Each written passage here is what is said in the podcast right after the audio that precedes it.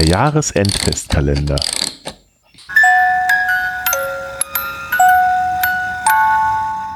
Das Dorf im Moor. Eine Geschichte von Tom Lukas Seidensticker.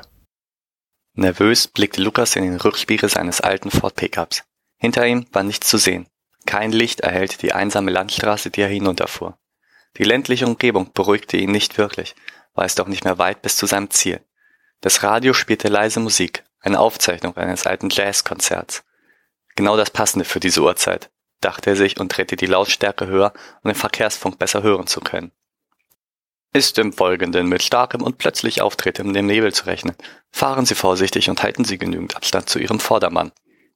Pff, verächtlich schnaubte er aus. Nebel. Pah, das hat mir gerade noch gefehlt. Als ob mich die Bücher von Tom nicht schon genug Probleme gebracht hätten. Langsam verringerte er seine Geschwindigkeit und hielt am Fahrbahnrand an.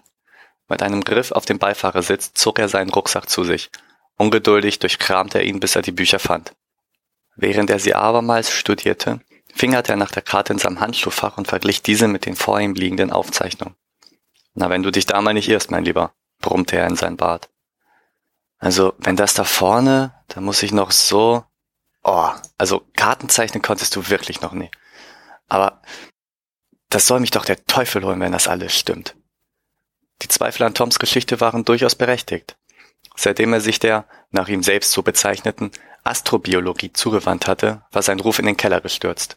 Immer mehr hatten sich dem einst so renommierten Biologen abgewandt, bis nur noch sein alter Freund Lukas als letzter Verbündeter übrig geblieben war. Und so war es auch nicht verwunderlich, dass sein plötzlicher Unfalltod keinen seiner ehemaligen Kollegen wirklich interessiert hatte. Immer tiefer hatte sich Tom in seine Arbeit gestürzt und versucht, Beziehungen zwischen einer angeblichen außerirdischen Lebensform und der hiesigen Pflanzenwelt herzustellen. Doch das war jetzt alles nicht mehr wichtig. Nur noch wenige Kilometer trennten Lukas von dem Ort, der auf der selbstgezeichneten Karte vermerkt gewesen war. Ein einziges kleines Dorf durchquerte er noch, dann erreichte er das Moor.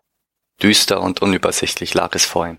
Nebel waberte über die Moosbeete und machte es unmöglich zu erkennen, wo ein sicheres Vorankommen möglich war. Dann wollen wir mal hoffen, dass mich deine Karten hier nicht verlassen, Lukas griff nach seinem Rucksack, kramte eine Taschenlampe heraus und stieg aus dem Wagen. Direkt in eine Pfütze. Verdammte! fluchte er und stopfte ein paar Schritte weiter, um wieder trockenen Boden unter den Füßen zu haben. Langsam machte er sich auf den Weg. Der Blick wechselnd zwischen Toms Kart und dem unsicheren Fußweg vor ihm. Trotz der unmittelbaren Gefahr des Abrutschens und Versinken im Moor waren Lukas Gedanken auf seltsame Art ruhig. Ganz wie zu Hause im Labor verschwendete er keinen Gedanken an die umliegenden Eigenheiten und konzentrierte sich auf die vor ihm liegende Aufgabe, auf dem Weg zu bleiben. Merkwürdigerweise schien sich der Weg unter ihm deutlich von dem restlichen Moos zu unterscheiden.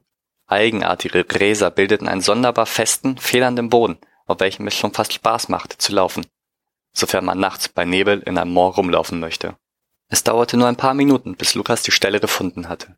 Das X markiert den Platz, grinste Lukas über diese krakelige Bemerkung auf der selbstgemalten Karte.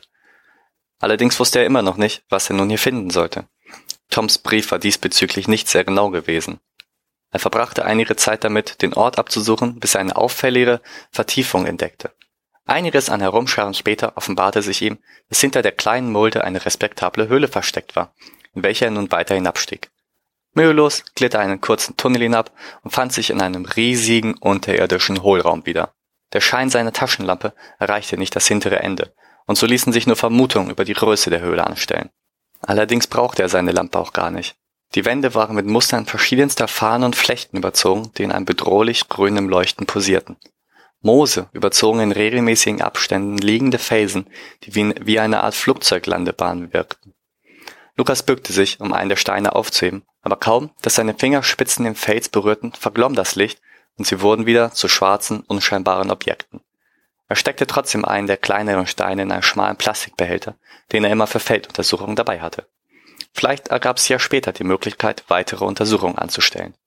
Neugierig folgte er der Spur der Leuchtsteine tiefer in die Höhle. Es schien, als würden die lumineszierenden Flechten an den Wänden Muster bilden.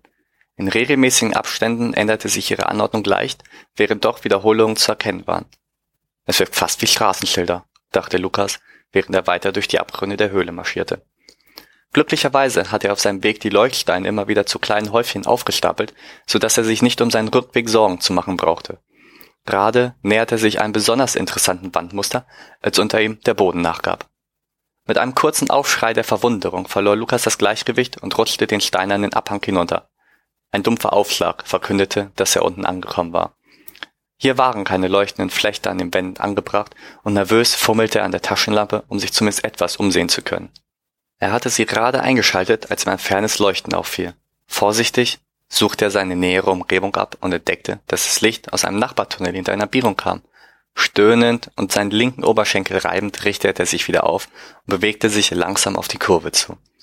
Behutsam blickte er um die Ecke und erblickte, wovon Tom geschrieben hatte. Er stand auf einer Anhöhe über einem Tal, welches sich vor ihm ausbreitete. Ein regelrechter Urwald erstreckte sich vor ihm und von überall war das unverwechselbare Geräusch geschäftigen Lebens zu vernehmen. Mit offenem Mund starrte er vor sich hin und konnte gar nicht glauben, was diese Entdeckung für die Wissenschaft bedeuten würde. Nach einem kurzen Moment des Unglaubens erinnerte er sich wieder, weshalb er hier war. Aufgeregt kramte er seinen Fotoapparat hervor und begann, die Beweise zu sichern. Er wollte gerade tiefer hinabsteigen, als sich plötzlich etwas neben ihm bewegte. Er drehte seinen Kopf, sah aber nur noch den groben Ast auf ihn zurasen. Während sich seine Augenlider langsam schlossen, war es ihm, als würden Arme ihn aufheben und vortragen. Lukas erwachte in einem Bett. Es war kein besonders bequemes, aber das kümmerte ihn wenig. Angestrengt überlegte er, wie er hergekommen sein mochte, als er mit seiner Hand seine Schläfe berührte. Eine kleine, feine Narbe von knapp fünf Zentimetern zog sich über seine linke Gesichtshälfte und plötzlich war ihm alles wieder klar. Das Moor, die Höhle, die Bäume. Schnell, er musste zu seiner Kamera und die Aufnahmen sichten. Schwungvoll warf er seine Beine aus dem Bett und setzte sich auf, wurde aber von erneuten Kopfschmerzen gebremst. Benommen stützte er den Kopf in die Hände, als eine Frau das Zimmer betrat.